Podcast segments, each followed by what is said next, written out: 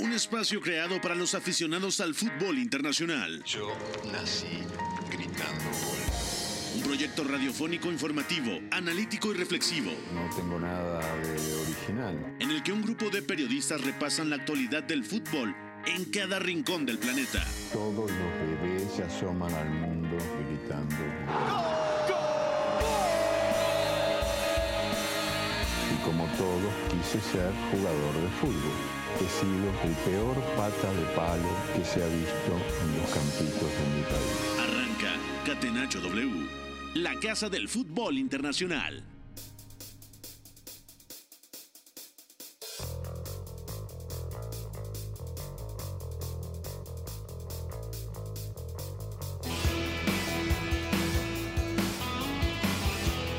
¿Qué tal? ¿Cómo están? Son las 4 de la tarde con 3 minutos, lunes 30 de enero del 2023. Es un gusto saludarlos. Soy Pepe del Bosque.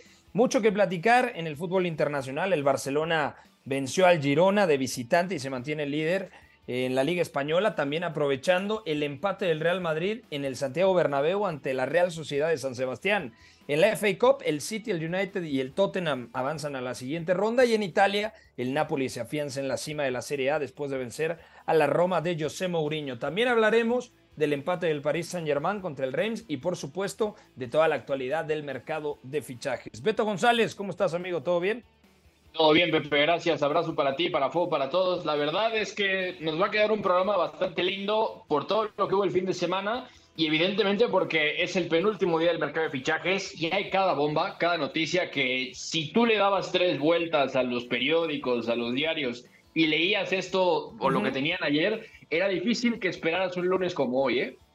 Totalmente de acuerdo. Y ojo con lo que puede pasar tanto con Enzo Fernández, Moisés Caicedo y Jorginho, que parece Sí. Terminará llegando al Arsenal procedente del Chelsea. Gustavo Millares, ¿cómo estás, amigo? ¿Todo bien? Pepe, fuerte abrazo, muy buena tarde para ti, para Oscar, Beto, Iñaki y toda la gente que forma parte de este programa.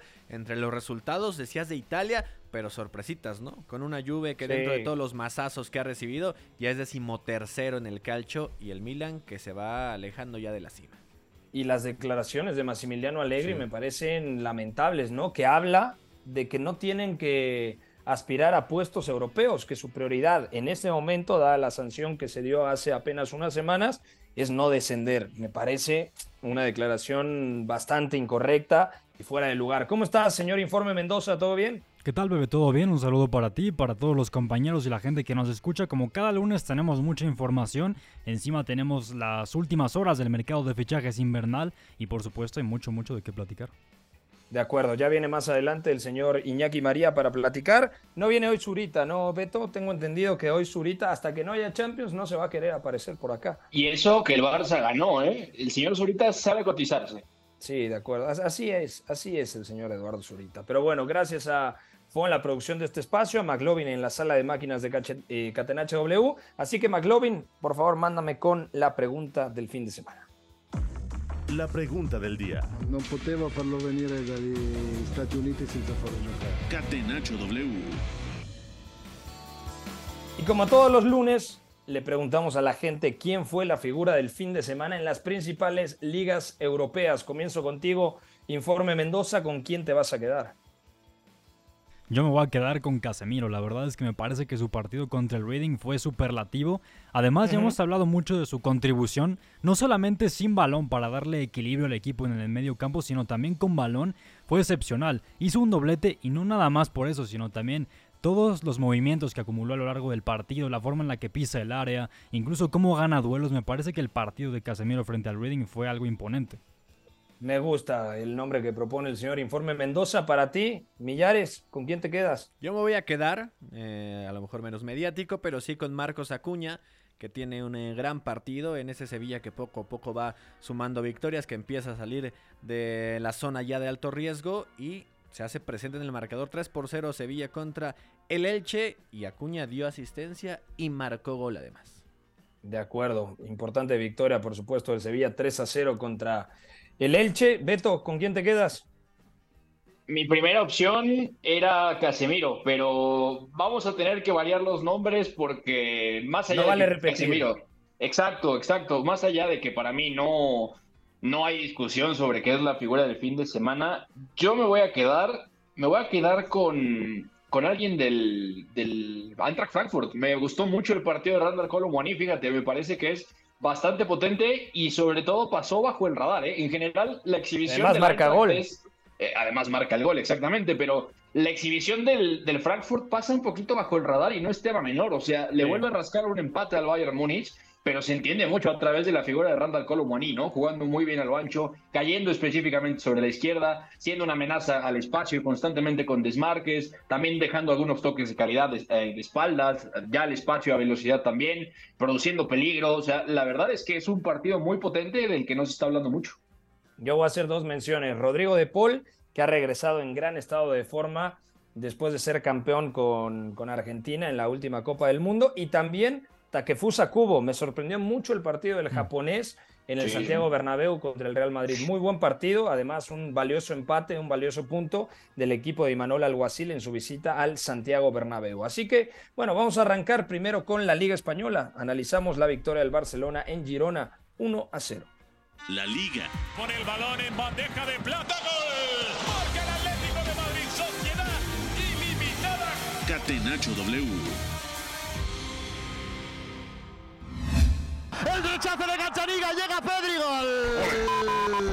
Gol, gol, gol, gol, gol, gol, gol, gol, gol, gol, gol, gol, gol, gol, gol, gol. Pedri pone la magia y Pedri pone el remate, Pedri pone el gol, Pedri se multiplica poniéndose al líder a la espalda.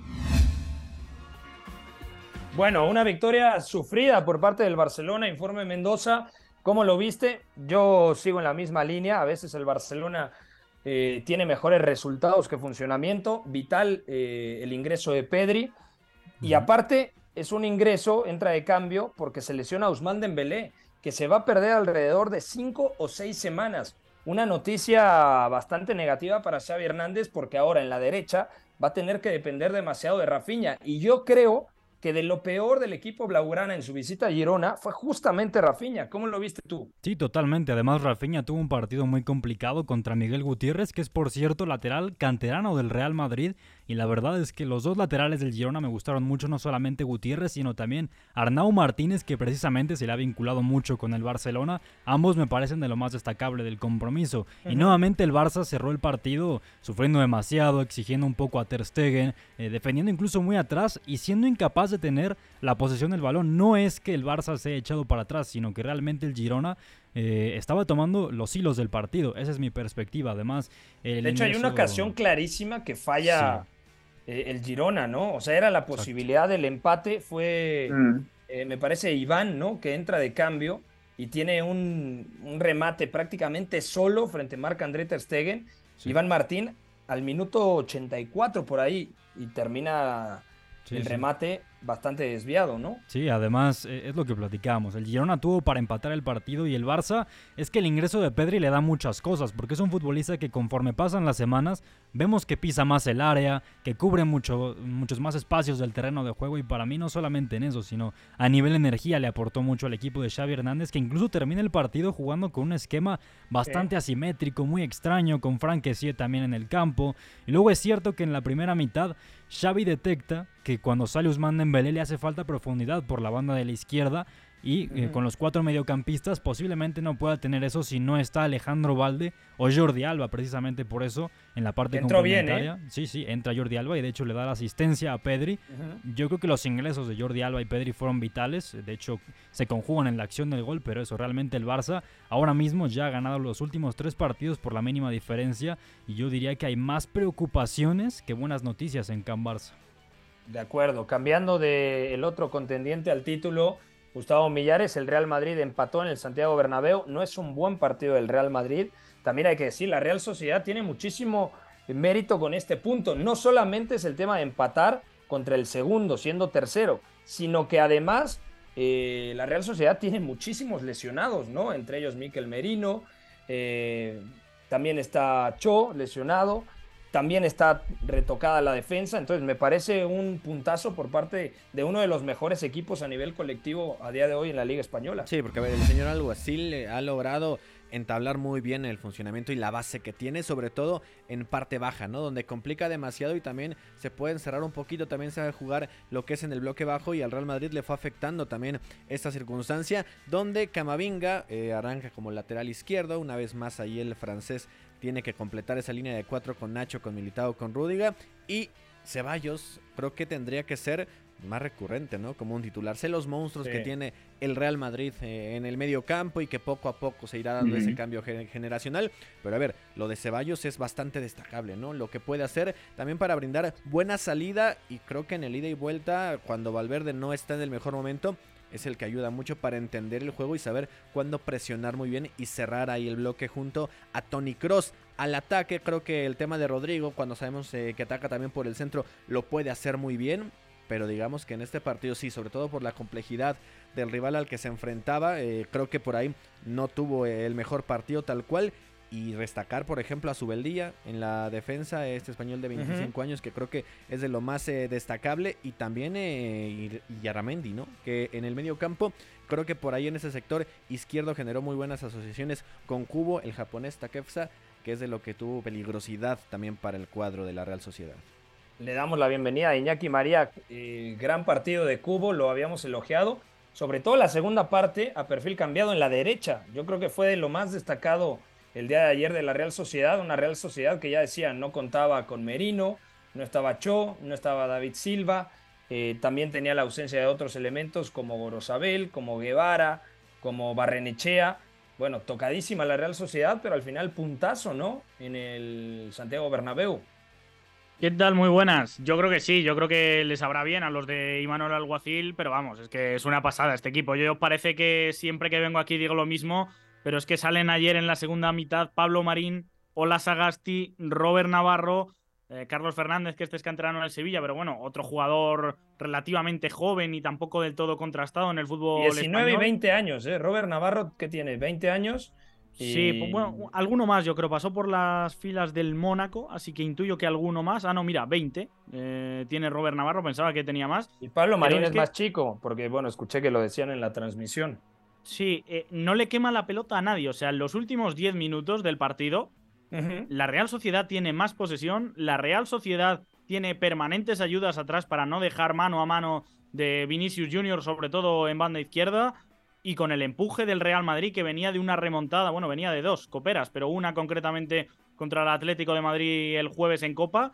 A mí me parece que la Real Sociedad tuvo ese tramo de sufrimiento, sobre todo mediado el segundo tiempo, pero la gestión de, un escenario tan complicado como ese parece digna de elogio una vez más. Que son, Beto, los partidos que eh, legitiman, ¿no? La temporada de la Real Sociedad, que el objetivo claramente es meterse a Champions, volver a Champions, lo cual sería un éxito deportivo tremendo. Pero no solamente es el tema de ciertas piezas que han funcionado muy bien, sino que también chicos de la cantera, como ya menciona Iñaki, Robert Navarro, eh, o el otro que decías, Pablo Marín, ¿no? O, la Sagasti también. también. O sea, que están rindiendo bastante bien. O la Sagasti que tiene un apellido complejo. Sí, de acuerdo, ¿no? y además es el tema de ya con estos chicos desarrollados y listos para sumar, es esto que siempre decimos de saber sufrir un partido. No es un lugar común. O sea, realmente estos partidos que te pueden quitar puntos, cuando te quitan menos puntos de los que deberían, sobre todo por lo que va pasando en el curso del partido, es cuando dices, vale doble, vale triple, ¿no? Sobre todo por la cantidad de bajas, pero también por la cantidad de chicos que se han formado en la Real Sociedad. O sea, también uno voltea a ver el once inicial, es que está ahí en Muñoz, es que está Subimendi, está Yarra, está el propio Mikel Oyarzábal. En la banca, justo, ¿no? Estábamos hablando de la Sagasti, estaba Ruda Navarro, está Urco González que no jugó. O sea, en general el equipo está formado en, en San Sebastián y eso tiene un mérito tremendo. Y además es construir identidad táctica a partir de esto. O sea, más allá de que el Madrid tiene ritmo altísimo por tramos del partido y parece que va a abrir el, bloque de la Real Sociedad, a partir de eso, encontrando a Vinicius y también sacando pases hacia adelante con Dani Ceballos y encontrando a Rodrigo el apoyo de Benzema, es que no, no daba la sensación de que el Madrid fuera a alcanzarle, ¿no? O sea, eso me parece como la radiografía general del partido, que al final la Real Sociedad con todas estas cosas deja un partido al límite de sus posibilidades como está ahorita y al Madrid tampoco le ha alcanzado en este momento para sacarle una diferencia a la Real Sociedad. Y esto habla más que mal del Real Madrid, muy bien de la Real Sociedad y Manuel Alguacil. El banquillo del Real Madrid, de todas formas, es un drama, ¿eh? O sea, ayer tú te parabas a mirar qué soluciones tenía.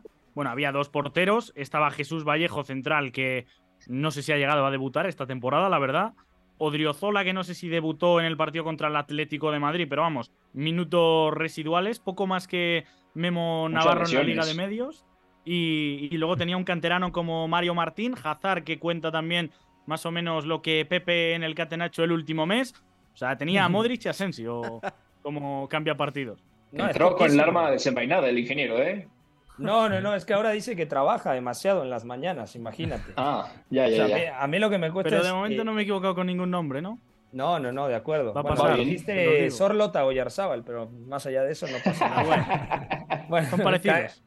Cambiamos eh, de tema. Bueno, rápidamente me gustaría escuchar tu opinión de lo que sucedió con el Atlético de Madrid. Lo decía para mí, Rodrigo de Paul ha regresado realmente bien después de la Copa del Mundo. Yo te diría que, además de Antoine Griezmann, dos de los cuatro mejores futbolistas a día de hoy del Atlético de Madrid fueron campeones del mundo, tanto Nahuel Molina como Rodrigo de Paul. Por momento de forma diría que sí, Pepe, pero por techo ahí ya tengo alguna duda más. La banda derecha está funcionando muy bien. A ver, yo con Rodrigo de Paul eh, me parece que hay una persecución de la prensa española bastante grave, porque es un futbolista que en los malos momentos del Atlético de Madrid creo que es de los que tira del carro, tiene ese desplazamiento largo que no sobra, tiene esa capacidad de romper líneas, no es un jugador que evite esfuerzos sin balón, aunque sea un poquito diésel, a veces no, Sí. no haga tantos sprints explosivos. A mí Rodrigo de Paul me parece que es un jugador valiosísimo para el Atlético de Madrid y que se dice poco, pero Simeone, por mucho que le haya dado poco rodaje después del Mundial, creo que sigue confiando por, por, por esto que comento.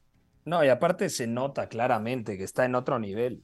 No sé si es el envión anímico, la confianza, pero yo sí veo un cambio de chip en Rodrigo de Paul. Por ejemplo, el que se me está quedando corto es Yannick Ferreira Carrasco, que Mm. hay muchos rumores que apuntan que se puede ir de- del Atlético Sí. de Madrid. Incluso Temporada sí, muy baja de Carrasco. La, la pasada yo creo que fue el mejor junto a Correa Yo también y esta eso. temporada yo creo que Carrasco no está para ser titular. Y Saúl está mal también, ¿eh? Bueno, Saúl termina marcando el gol, pero Saúl, Pero viene sin minutos, o sea, De Saúl en el 2000 último mes desde 2016, Saúl no, no cuenta tanto, De honestamente. hecho, ha marcado el primer gol en el Atlético de Madrid eh, en los últimos dos años, que es verdad que se va una temporada al Chelsea, pero en el Chelsea creo que marca en un partido de Copa, Sí, pero sí, sí, o sea, un- Saúl no olvidemos que era un jugador con mucha llegada y que en partidos importantes, en Champions sobre todo, ha llegado a decantar varias eliminatorias con goles bonitos incluso, y es una faceta en la cual ahora pues lo estábamos viendo menos. No, me acuerdo del golazo contra el Bayern Múnich. Bueno, de ese Saúl.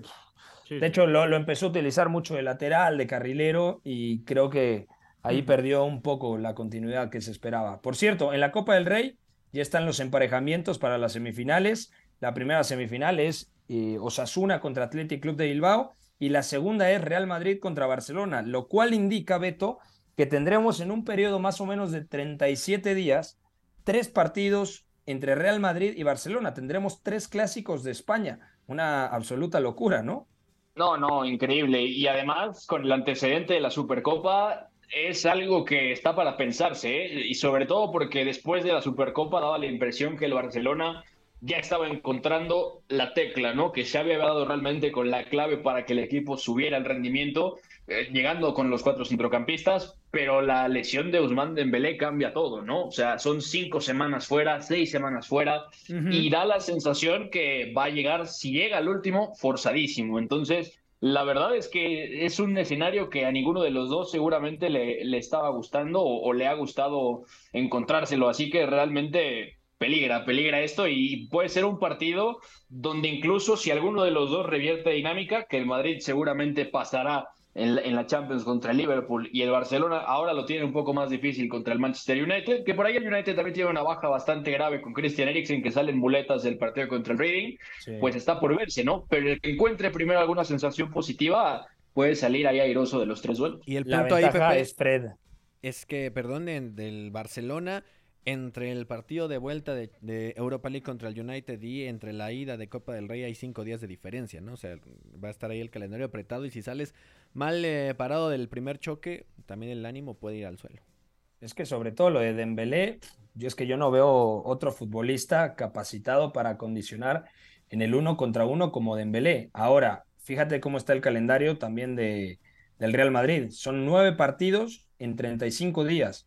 Es Valencia, visita Mallorca, luego hay dos partidos de Mundial de Clubes, pensando que avanzará hasta la final.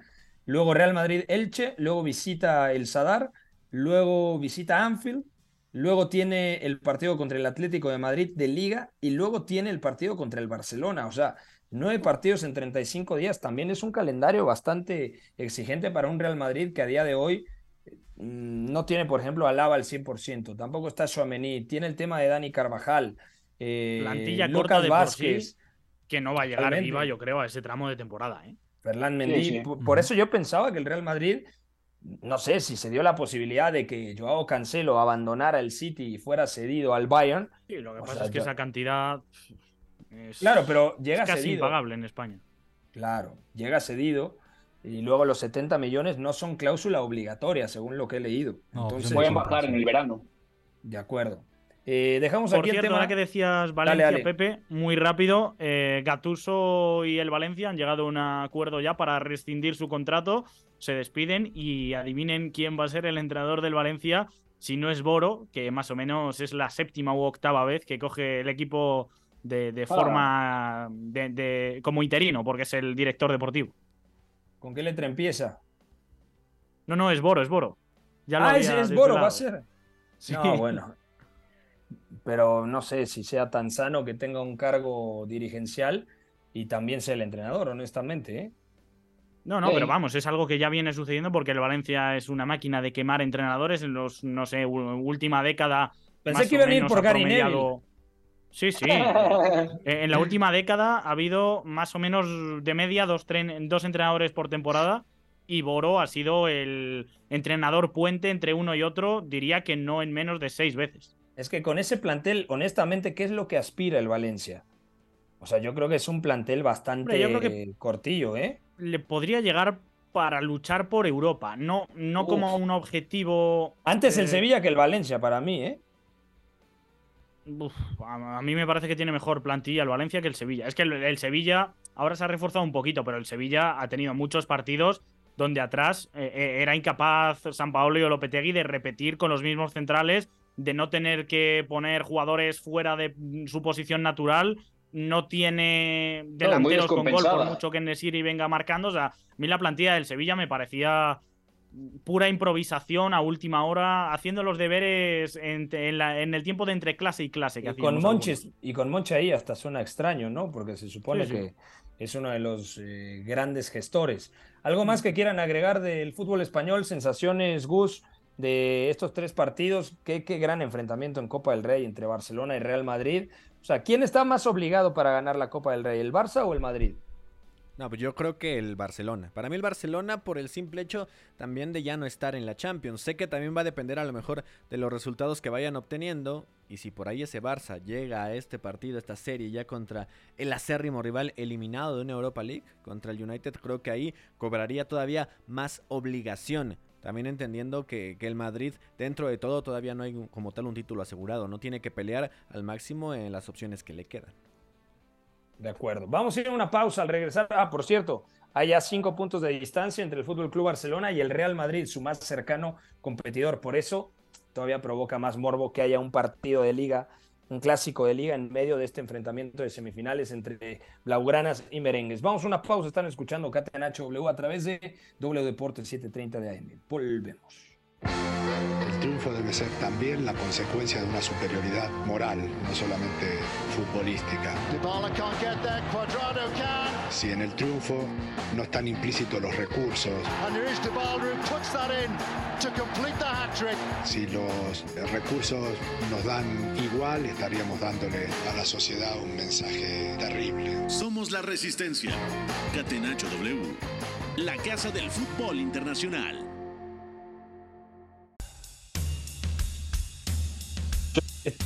Estamos de vuelta en Catenacho W. Beto González, Iñaki María, Oscar Mendoza, Gustavo Sangarequim Millares y toda la gente que nos sintoniza. Muchísimas gracias. Hay información de último minuto, ¿no, Beto? ¿dónde va a acabar Isco Alarcón? Que esto me parece uno de los movimientos más eh, surrealistas que he visto últimamente. No, no, de acuerdo. Para la gente que le perdió el, paso a Isco, rápidamente decir que el Sevilla le, había rescindido el contrato. Ya no está en el fútbol español más. El Leipzig se interesó por el futbolista español después de la lesión de gravedad de Dani Olmo, pero reportan desde Alemania, en particular Florian Plettenberg, el futbolista de Sky News en Alemania, que está todo arreglado e Isco va al Unión Berlín. Contrato por un año más opción de otro y su examen médico es mañana. Bueno, ¿qué opinión te da esto, Iñaki? A mí no sé si me da alegría, eh, risa, sorpresa, pero ¿sabes qué? Yo con Isco. Sorpresa, desde luego. Yo, yo tengo un tema con Isco de, de que siempre voy a creer en él, porque los mejores momentos, por ejemplo, de aquel Real Madrid, temporada 2017, cuando Bale no estaba al 100%, también en 2018, y la BBC se tenía que transformar en la B y C, ¿no? Que era Benzema, Isco y Cristiano, jugando prácticamente de media punta en ese rompito que formaba, exacto, Zinedine Zidane, y luego, bueno, su irrupción en el Málaga también eh, nos conmovió bastante, entonces me parece que Isco yo creo que en un sistema, si le dan verso libre para que sea el epicentro ofensivo del Unión Berlín, que tampoco es una plantilla que vaya tan eh, con tantos recursos o que tenga tantos recambios, mejor dicho, yo creo que le puede caer muy bien a la ofensiva del Unión. ¿Cómo lo ves tú? Mm, ese efecto dominó, porque en el Unión Berlín ha salido Haraguchi al Stuttgart y ha llegado Isco a ver, yo es un jugador que comparto contigo que llevo, no sé, cuatro o cinco temporadas quedándome solo en el barco viendo cómo se hunde, ya estoy ahí amarrado al mástil, es lo único que queda diciendo, me sigue pareciendo un futbolista con muchas posibilidades, pero es que no da rendimiento. Y si te paras a ver el estilo del Union Berlin, pues a lo mejor ahora ya es un equipo al cual mm, le vayan a esperar un poco más porque es candidato a meterse en Champions. Yo creo que para el título no le da, pero candidato a meterse en Champions. A lo mejor necesite algo un poco diferente, pero el plan A de Urs Fischer yo creo que va a ser repliegue, contragolpe. Y ahí te hace falta, sí, un jugador con claridad que haga correr el balón, que se puede ser Isco, pero también te hacen falta piernas para abarcar metros en una medular que suele ser de tres jugadores, además, porque juega con carrileros. Entonces, bueno, no sé, me, me extraña muchísimo este movimiento. Y luego, bueno, en el Sevilla, mucho movimiento también porque ha salido Delaney al Hoffenheim, se va cedido. Ha vuelto Ludwig Augustinson del Aston Villa y lo ha mandado cedido al Mallorca también. Acaban de anunciar en la última hora a Pape Gay del eh, Olympique Marsella, así que sí, sí, el Sevilla es el que está haciendo los deberes a última hora. Oye, Pepe, y lo Oye, Pepe. Sí. No, dale, Gus, dale. Ah, decía lo de Isco. A ver, yo creo que en un escenario de cuando te enfrentes a un top 3, eh, hablando de, jerarquía o de plantilla en Alemania, sería difícil pensar que pueda arrancar, ¿no? O sea, que inicien el sistema como tal. Cuando juegas ante equipos que obviamente se van a replegar incluso más que la Unión Berlín, yo creo que ahí sí tiene cabida para empezar a crear o contra los equipos top. Por ahí, si vas abajo en el marcador, recurrir a él, ¿no? Pero será una labor bastante interesante ver cómo encaja en un equipo que funciona muy bien sin llegar a descontrolar algo. Y sobre todo porque es un equipo que también tiene mucho desgaste, o sea, casi siempre eh, eh, en el frente, ¿cómo se llama este de Surinam? Geraldo Becker. Geraldo Becker. Luego está eh, el, norteamericano, que se quedó extrañamente sin Copa del Mundo. Berens. Eh, picharon también a este, bueno, Sibatsho es Pifok, ¿no? Conocido con cariño, ¿no? Luego también está el lateral del Celtic, el croata Juranovic, que lo ficharon recientemente pero esa es la posición del austriaco Trimmel, ¿no? Que es muy importante en este equipo. Rusilón juega en el otro lado, está Schaffer, está el hermano de Kedira. O sea, yo creo que es un equipo que tampoco va sobrado de talento. Entonces, si le añades una pieza que, que, es capaz de sacar chispazos y genialidades, si está bien físicamente, me encanta el fichaje. Es muy discordante porque es un equipo de currantes y ahora se le añade a Isco que últimamente ha sido justo lo contrario. No, y es que aparte, Isco no, a ver, más que correr el balón, Isco es pausa. O sea, es un jugador que básicamente por perfil solo tiene cerca en la plantilla lo que tuvieron con Max Kruse, por ejemplo. O sea, de, ese nivel. Solamente que Isco es un jugador levemente diferente y físicamente también tiene otro tipo de cosas, pero también el, el mercado de enero que ha hecho el Unión Berlín, porque llegó Juranovic y les costó 8.6 millones. Llegó también Isa Leiduni, el tunecino, que llegó desde el Ferenbaros, les Sí. costó cuatro y medio millones. Llegó Rusilón, que fue jugador del Wolfsburg eh, la temporada pasada y jugó Champions, por ejemplo. Y ahora Isco. O sea, la verdad es que es un mercado de mucha jerarquía para un equipo que no estaba acostumbrado a fichar así. Y se lo da el hecho de la consistencia que tiene para llegar a ese segundo lugar de Bundesliga. Y parece que como están las cosas, por lo menos va a resistir un poco más así. De acuerdo. Eh, dejamos aquí el tema, ya más adelante regresamos con los fichajes. Vamos a meternos a la actividad. No hubo Premier League, pero sí FA Cup en Inglaterra. El viernes hablábamos de la grandísima victoria del City contra el Arsenal. Ahora toca hablar de la victoria del Manchester United 3 a 1 contra el Reading. Premier League. Young for United. To bubble it over the line. And Manchester United have the lead at Vicarage Road. Catenacho W. FA Cup. Por el medio Casemiro.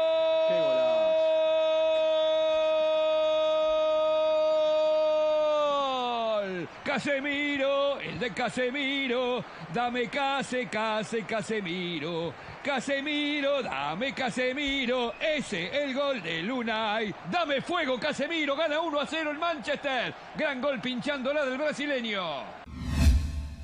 No, una auténtica deidad, ¿no? El bambino con ese, con ese Yo pensé que era. Beto, ¿eh? No, no, no. Be- Beto. Con Yo dos canto más entonado. Con dos caballitos de Se ron. duerme. Se duerme, exacto, se duerme. se duerme. No, no, sonaría a chiste, pero es anécdota, ¿no? Vamos a, a dejarlo ahí. ¿eh? Caballitos.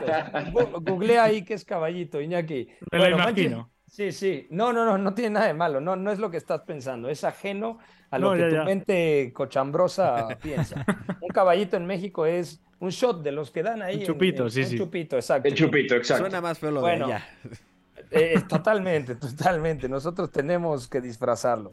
Bueno, 3 a 1 el Manchester United. eh, victoria importante por el resultado. Avanzan a la siguiente ronda de FA Cup. El problema, Beto, es que se ha lesionado el danés Christian Eriksen, que Sí. estaba siendo una pieza fundamental al lado de Casemiro, o incluso jugando también un escalón por delante cuando a Bruno lo recorrían a banda y podían incrustar a Fred. Pero, ¿qué sensaciones te deja este triunfo del Manchester United? Además, con una gran actuación de Casemiro, Casemiro. Dame fuego, Casemiro, dijo el bambino, y yo es lo que dije al final del partido, dame fuego, porque aparte de todo lo que hace, marca goles. O sea, la verdad es que estamos ante un Casemiro que está siendo determinante en absolutamente todo. O sea, a lo mejor a la gente le puede faltar, y a mí también me falta un poco más verlo progresar a Sí. nivel pasador, pero él nunca ha sido ese tipo de mediocentro. Seguramente lo va a conseguir y lo conseguirá en el momento en el que también tenga un poco más de calidad individual alrededor. Es cuestión de tiempo, pero lo que está haciendo ahora me parece impresionante. La verdad es un partido muy complicado para el United porque el Reading lo espera totalmente atrás en un bloque bajísimo y ese es el principal reto, ¿no? Construir un equipo que sea capaz de abrir la lata de esa manera. De hecho, eh, un apunte rápido que no tiene tanto que ver con táctica ni mucho menos, el entrenador del Reading es ni más ni menos que Paul Ince, el mítico Sí. mediocentro de hace muchos años, exactamente, de, Liverpool. la década de los 90, de Liverpool. Eh, obviamente fue gran rival del Manchester United por años, y su hijo, Tom Ince, juega de titular también en este equipo, en este caso interior por derecha, en el 5-3-2 que manejó. Bueno, todo esto viene porque Paul Ince diseña un bloque bajísimo que pintaba bastante bien, pero el United se comporta bien, es decir, logra construir con fluidez, llega arriba, le falta bastante acierto de cara al arco, eso sí, construir también ciertas ocasiones con más calidad, pero la verdad es que lo tienen todo clarísimo. O sea, el mapa del partido lo tienen bien hecho, tienen movimientos muy bien aceitados. Sobre todo lo que me gusta es que se empiezan a ver más recursos para abrir este tipo de bloques, ¿no? Si te vienen con cinco atrás, entonces normalmente la idea fue emparejar con cinco y conseguir que un sexto hombre subiera, variando también las posiciones, ¿no? A veces rompía Casemiro entre el central exterior y el, el carrilero, a veces lo hacía entre centrales y se rotaban la, la ruptura, lo hacían los Sí. tres mediocampistas, lo hacían los extremos, incluso Malasia llegaba a fijar por ahí dentro de la línea de cinco rival. La verdad es que este equipo tiene muchas rutas de ataque, pero sí le está faltando y ahora sí se está notando ya que las tiene más calidad, ¿no? No me quejo del partido de Víctor Lindelof para lo poco que juega, eh, Harry Maguire no ha estado tan mal dentro de todo. Wan-Bissaka diferente del partido del otro día contra el Nottingham Forest, pero realmente el equipo se ha comportado muy bien, los dos golazos de Casemiro, evidentemente, la asistencia de Anthony, y se habla poco del taconazo de, de Fred, ¿no? Que marca el 3 a 0 con ese taquito que deja parado completamente a Joe Lumley, que realmente es un amigo más, es un arquero que ha dejado una pésima sensación. Andy Carroll, por cierto, juega en el Reading, el mítico Andy Carroll del Newcastle Hombre, y Liverpool. sí. Precisamente quien lesiona Chaparrito este. Eriksen se va expulsado. Y con no, la playera número como 2. dos veces lo que tú. Además, muy random, jugando contra, jugando junto a Lucas Joao, que es un delantero también bastante peculiar, angoleño. Entonces, Andy Carroll se hace expulsar con esa patada, Christian Eriksen sale en muletas y se está hablando que regresaría en cuatro, máximo cinco semanas, porque no es tan grave, pero verlo salir en muletas, o sea, si lo de Dembélé ya era una alarma para el Barcelona, a mí lo de Eriksen me pone bastante más mal, la verdad. De acuerdo. Eh, también ganó el Tottenham, informe Mendoza, le ganó al Preston North End. Y también, bueno, ya hablábamos el viernes de lo que había sucedido entre Arsenal y Manchester City. Eh, ¿algo, ¿Algo más que quieras agregar de FA Cup? Sí, el Brighton contra el Bueno. Liverpool. Sí, sí. Ah, por supuesto. Sí, sí, sí. Es Sí. que no lo escaletó acá nuestro señor productor. Partidazo, ¿eh? Pero hay Sí. que decirlo, otra vez, lo de Mitoma, lo del japonés, extremo izquierdo, fundamental. Y no jugó Moisés Caicedo, pero Pascal Gross volvió al centro del campo, este como- eh, comodín que tenía en su día Graham Potter y ahora también que tiene a disposición Roberto de Servi.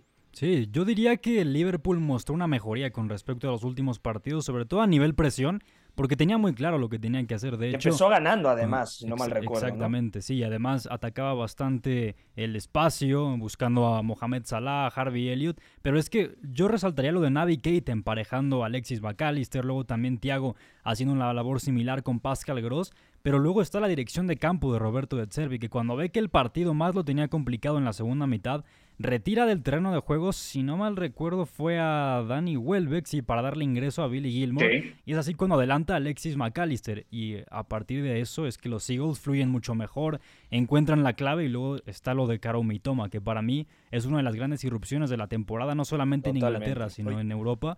Y por lo barato que llegó, alrededor de 2 millones de euros, es que es una auténtica ganga. Y lo que hace condicionando en el uno contra uno a 30 Alexander Arnold es que directamente Jürgen Klopp tiene que retirar del campo a Arnold para darle ingreso a James Milner, que es una corrección que ha hecho a lo largo de la campaña. Pero es que Mitoma también perfectamente pudo haber entrado en los destacados del fin de semana. Y además está el gol Sí. del triunfo, que es una auténtica pintura. Y también. ¿Querías eh, comentar Pepe, algo, Gus? Sí, de, Sí. de lo que comentabas de Tottenham eh, en su victoria 3 por 0 del Preston. Perisic, en muchos lapsos, digo, rotando posiciones con Sonny Kulusevski, pero como un falso 9, Iván Perisic, que sabemos que además es un buen rematador y con la testa muy presente dentro de esas eh, variantes que estaba presentando Conte. De acuerdo, Beto, ya para finalizar, algo que quieras agregar de FA Cup antes de pasar a la Serie A. Bueno, el Leeds le gana 3-1 al Accrington Stanley y además hay buenas noticias porque resulta que uno, uno de los goles es producido, o dos de los goles, mejor dicho, son producidos por Patrick Bamford, que estábamos hablando de él el otro día. Asiste a Jack Harrison en el 1-0, asiste a Junior Firpo en el 2-0, deja un buen partido, así que ahí hay una buena noticia. Luego va a haber replays. El Fulham no pudo con el Sunderland, Amad Diallo jugó un partidazo, jugaron en Craven Cottage, Sí. así que se van 1-1 al replay. Y también el poderosísimo Burnley de Vincent Company, líder de la Championship, tampoco pudo pasar del 0-0 con Ipswich Town, entonces campeón de Europa, por cierto. Entonces, eh, 0-0 se va a replay, igual que el Sheffield Wednesday, y de ahí en más, todos los demás pasan en 90 minutos. El Ah, equipo hay otro, los el- Ah, el el- con el, Birmingham, con el Birmingham, justo. El- no, y el West Ham, eh, creo que se dice así, es un equipo Ah, el Wrexham. galés Sí, sí. que juega en la quinta división de Inglaterra, que los propietarios son los actores de Hollywood Ryan Reynolds y Rob McKerney, y, y que eh, no, no pasaron a la siguiente ronda porque les empató John Egan, que es este central que utilizaba a Chris Wilder en el Sheffield United, ahí sigue. eh, lo utilizaba casi como un central que acababa en posiciones de extremo, de delantero centro. Así que ahí está, yo creo, la que es la historia más random del fin de semana en las grandes Con uno menos, ligas o grandes com- Con 10 competiciones. hombres. Sí, de hecho ya hay algunas imágenes del propio Deadpool ahí en la tribuna del estadio. Pero bueno, me, me- me gustan estas historias, ¿no? Si eres apostador de póker, un día quizá puedes comprar, no sé, al Brighton. Y luego si eres actor de Hollywood, puedes empezar en quinta división y ahí crecer el proyecto. Dejamos aquí el tema del fútbol inglés, viajamos a Italia para hablar de lo sucedido en la Serie A italiana, sobre todo en la victoria del Napoli 2 a 1 contra la Roma. Serie A. Milinkovic, dentro a cercare immobile. Col destro, battuto Bizzarri, la ribalta la Lazio. Catenaccio W. In vantaggio. From Zielinski, who's got Kvaratskhelia to his left. Osimhen waits in the box. Mario Rui. A nice ball. They're looking dangerous here, Napoli. It's over towards Osimhen, brought it down brilliantly! What a goal that is! From the informed striker in Serie A. Oh, how about that? Wow. First, Barrett Scalia down this left-hand side. Just a simple one-two. Roman. Ha sido uno de los goles de la temporada desde mi punto de vista. Asistencia de Kvaratskhelia, pero sobre todo impresionante la definición de Víctor Osimhen. Yo no tengo duda de que este Napoli ha sido futbolísticamente el mejor equipo en Italia esta temporada, pero también creo que a nivel mental, desde el tema moral, anímico, es un equipo muy superior al resto. Ganaba 1-0, lo empató la Roma, salió con el 4-3-3 eh, clásico Luciano Spalletti, con Lobotka, Sambo Anguissá y por supuesto Piotr Zielinski. Y luego empata la Roma en un descuido, hay que decirlo como es, de Irving el Chucky Lozano, que no Sí. alcanza a defender bien el segundo palo. Remata ahí eh, Stefan El Sharawi, 1-1. Y cuando parecía que el partido incluso se le podría complicar al Napoli, viene la segunda anotación, un golazo además por parte de Giovanni El Cholito Simeone. 2-1 y el Napoli, bueno, está nada ya de que le den el Scudetto. Sí, sí, sí, totalmente. Y es un partido muy divertido, sobre todo porque la Roma tampoco da una mala imagen. O sea, a mí la verdad el primer tiempo de la Roma me gusta mucho con la intención de la presión alta, ¿no? Emparejando individualmente a los jugadores del Napoli. Pero sí hay un problema, que el Napoli también puede ser el mejor equipo de Italia, seguramente, y uno de los tres, cinco mejores de Europa, saliendo de presiones altas a través de lo que tanto dice Spalletti, ¿no? Que sí tú ves una estructura en el papel, pero realmente el equipo fluye a través de movimientos que no respetan ninguna estructura y sí más bien priorizan que los jugadores pisen ciertas zonas, ¿no? A mí la verdad me gusta mucho lo que hacen atrayendo esa presión también, porque siempre consiguen una salida por fuera con el lateral, luego con Zielinski o Anguisa apareciendo a espaldas de los pivotes ya traídos y ahí tenían posibilidad de correr con un Irving Lozano que estuvo muy bien amenazando al espacio y luego también con Baratskelia, ¿no? Que realmente esa jugada del gol es muy buena porque él realmente la inventa a partir de que amaga un desmarque, luego se queda, luego recibe al pie, tira el regate y le pone ese centro a Osimhen, ¿no? Realmente la intención de la Roma es muy buena, el Napoli consigue solucionarlo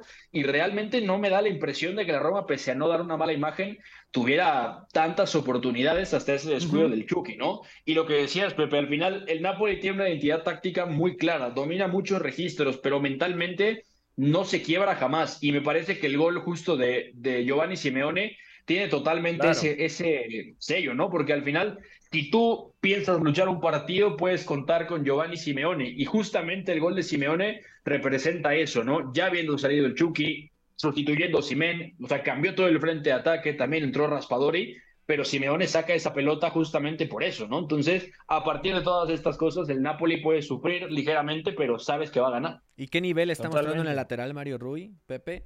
No, Eh, muy bien, ofensivamente muy está bien. No, brutal. claro, Y en, en En cuanto la a las lateral asistencias- izquierda. Sí, sí, sí. En las asistencias de laterales en las ligas más importantes de Europa, solo lo supera Klaus. Como tal, en asistencias está arriba de él, el hombre de la Ligón. Y Mario Rui es el que sigue con seis.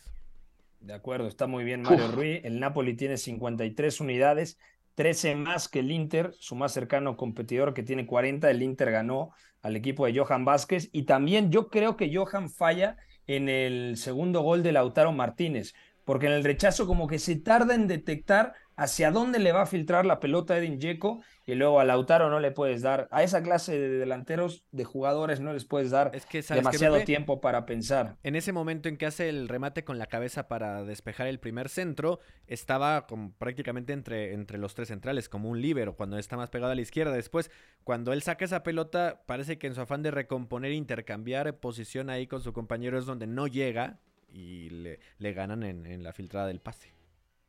De acuerdo. Eh, por cierto, el Milan, el Milan ya está en la quinta posición, tiene 38 puntos, al igual que el tercero y el cuarto, Lazio y Atalanta. Lazio está jugando bien, Atalanta también. Se mete en la pelea a la Roma, obviamente que tiene 37 unidades. Luego se abre la brecha, ya 29 el séptimo Udinese. Y bueno, la pelea por Champions en, en Italia yo creo que va a ser una de las cosas más bonitas eh, en Europa, ¿no? Porque únicamente hay tres puntos de distancia entre el, el Inter de Milán, segundo, y la Roma, que está en la sexta plaza. Dejamos aquí el tema de la Serie A italiana, viajamos rápidamente a la Bundesliga. Томас Мюллер, человек, с которого сегодня началась победа. Бундеслига. Катеначо W. И Бундеслиги я не исключаю, что и мира вообще.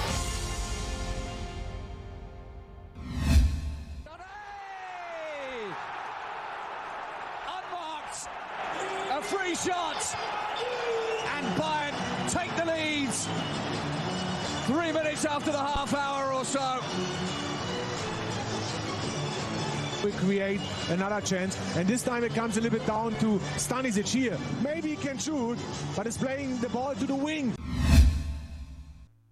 Bueno, es increíble lo que está pasando con el Bayern Múnich. Tercer empate consecutivo y después de muchas temporadas, no tengo el dato exactamente, es la primera vez que el Bayern deja de ganar en dos ocasiones tres partidos al hilo en una misma temporada de Bundesliga. Es decir, No, pero de le la- pasó este año ya una vez, ¿eh?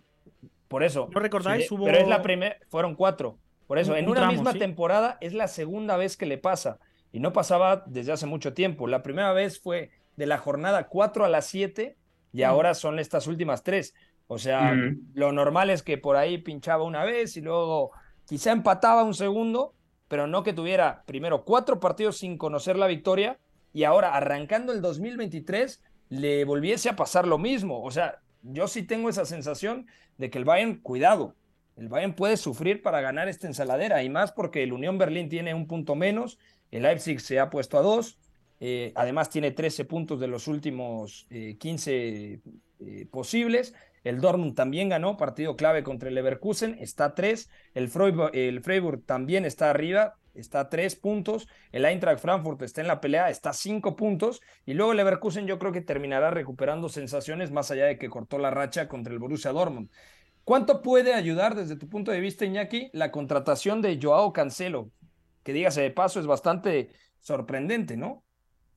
Sí, no, el día desde luego está raro. Yo cuando he visto lo primero de Cancelo he dicho automáticamente esto es mentira, no me creo nada. Luego ya mm, me lo han dicho hasta mis padres y digo, bueno, pues a lo mejor tiene algo de verdad. Y finalmente parece que, que está incluso en Alemania, dicen, para pasar a reconocimiento médico mañana. No lo sé, eh, yo creo que tiene que Dicen que haber juega contra el Mainz, ¿eh? Tiene que haber gato encerrado con el Manchester City y con Pep Guardiola porque a nivel de proyecto no se entiende que dejen salir a un pilar así. Ya lo hemos dicho por aquí muchas veces. Mejor lateral derecho e izquierdo de- del último año. Yo creo que estamos todos de acuerdo en eso. Y eh, un jugador estructural que te sirve para poner centros. Lo recuerdo el día de, Reyes, por ejemplo, desbordando en el partido contra el Chelsea a Cucurella. Lo hemos visto muchas veces hacer como lateral que se mete de segundo centrocampista no sé, a mí es una pérdida, una marcha del Manchester City que no entiendo en absoluto. Sí entiendo que el Bayern, por muchos laterales que tenga, porque tiene muchos, la verdad, eh, aproveche una oportunidad de mercado así. Y habrá que ver cómo lo reestructura, porque claro, ahora Pavard, Marraui, sobre todo yo creo que uno de estos dos eh, tendrá que salir. Y cuando vuelvan luego los Lucas Hernández juntándose con Daily Blind en la izquierda, que está por supuesto Alfonso Davis, creo que hay overbooking ahora ahí en Múnich. Claro, y aparte, para mí no se justifica el tema de dejarlo salir. Yo creo que había algo roto ya con Pep Guardiola, independientemente de que Kyle Walker es lateral derecho, de que Rico Lewis ha tenido un impacto importantísimo, que en la izquierda está afianzadísimo este Nathan Ake, el Sí. neerlandés, pero Joao Cancelo era tres jugadores en uno, Beto. Y es que si uno se pone a ver lo que han sido los equipos de Guardiola, yo desde Messi, entiéndase lo que voy a decir, porque es tácticamente, no es una comparación con Lionel Messi. Desde Messi, me parece que Guardiola no le había dado tantas licencias tácticas a un jugador como Joao Cancelo. doble pivote, extremo, lateral. Interior, eh, ojo. Interior, casi media punta por tramos. O sea, era un jugador indes- indescifrable. Esto nada más era una referencia, una etiqueta, porque posición no tenía. Atacaba zonas. Y me parece que eso es muy divertido, pero a la vez es bastante extraño que la salida se dé así. Cancelo no venía bien, regresó mal del Mundial, de hecho no estaba al 100 físicamente. Y Guardiola, cuando lo pone a jugar más allá de ese partido donde le hace daño a Cucurella, no había estado bien. O sea, Cancelo, incluso revisaba yo algunos, algunas relatorías que se tenían sobre él, venía posteando mensajes en redes sociales donde estaba inconforme por no jugar. O sea, se estaba quejando abiertamente, pero Guardiola claramente notaba que el nivel no era el mismo. Entonces, puede ser que se haya roto algo ahí, sobre todo por la exigencia del jugador de dame Claro. minutos, pero evidentemente Guardiola no lo ve bien y ha acertado sacándolo del 11 poniendo a, a Nathan Ake. Si Ake no hubiera respondido, quizá no diríamos esto, pero Ake ha estado muy bien. Entonces, va a ser interesante porque es perder tres jugadores en uno, un jugador troncal del proyecto, además herido, van a recuperar prácticamente lo que pagaron por él en su día si lo dejan salir en el verano, son menos de 70 millones después de la, del préstamo. Sí. Y entonces habrá que ver. El Bayern podría no tener overbooking, sobre todo porque se está hablando que Marraui iría al Barcelona, pero esto es especulación, así que se verá en el verano. De acuerdo. Ya nos vamos a ir. Informe Mendoza, te mando un fuertísimo abrazo. También a Gustavo Millares, a Iñaki María, a Beto González. Soy Pepe eh, del Bosque. Mañana, más y mejor, toda la actualidad del mercado de transferencias lo repasamos mañana. Un fuerte abrazo. Hasta la próxima. Hay una relación entre la práctica del cuerpo que se expresa en las manos y el cerebro, pero el fútbol ha suprimido esto. De modo que se trata fascinantemente de un ejercicio que nos devuelve en el tiempo a lo que fuimos en el origen, pero también una vez que nos aficionamos a este juego, nos regresa a la infancia, al niño que fuimos. Gracias por sintonizar Catenacho W. Entonces el fútbol es en ese sentido una maquinaria para regresar en el tiempo en un doble sentido. Por W Deportes, la frecuencia del fútbol internacional.